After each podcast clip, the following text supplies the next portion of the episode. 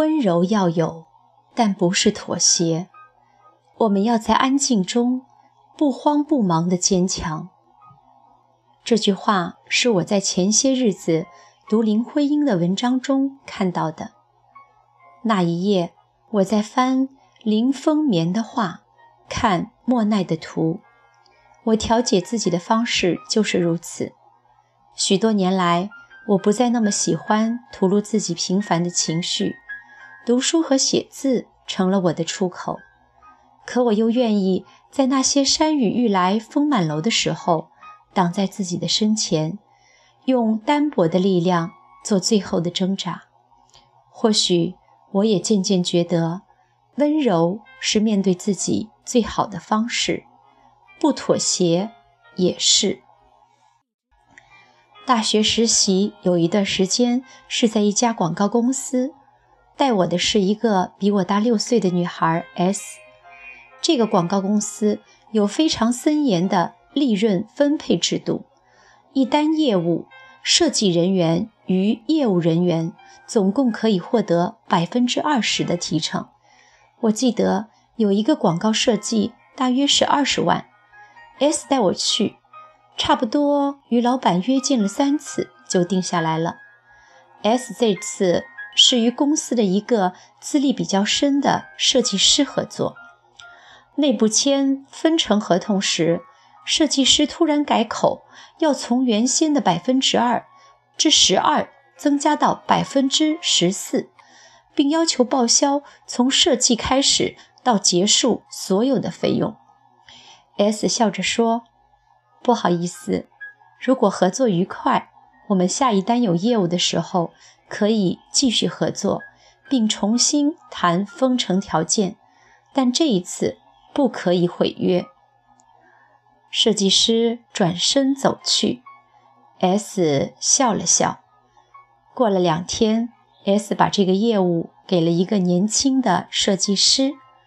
后来我问 S，为什么不和他继续谈条件呢？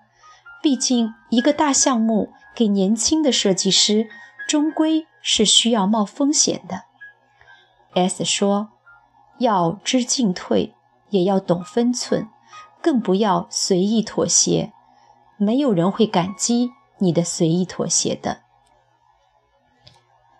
时光荏苒，如今我常常在想，十七岁的我一定不会预料到，三十岁那年，我会穿着最简朴的服饰，不是雕琢的深埋在高高垒起的公文里。但是，我始终不会让工作随意蚕食我的梦想。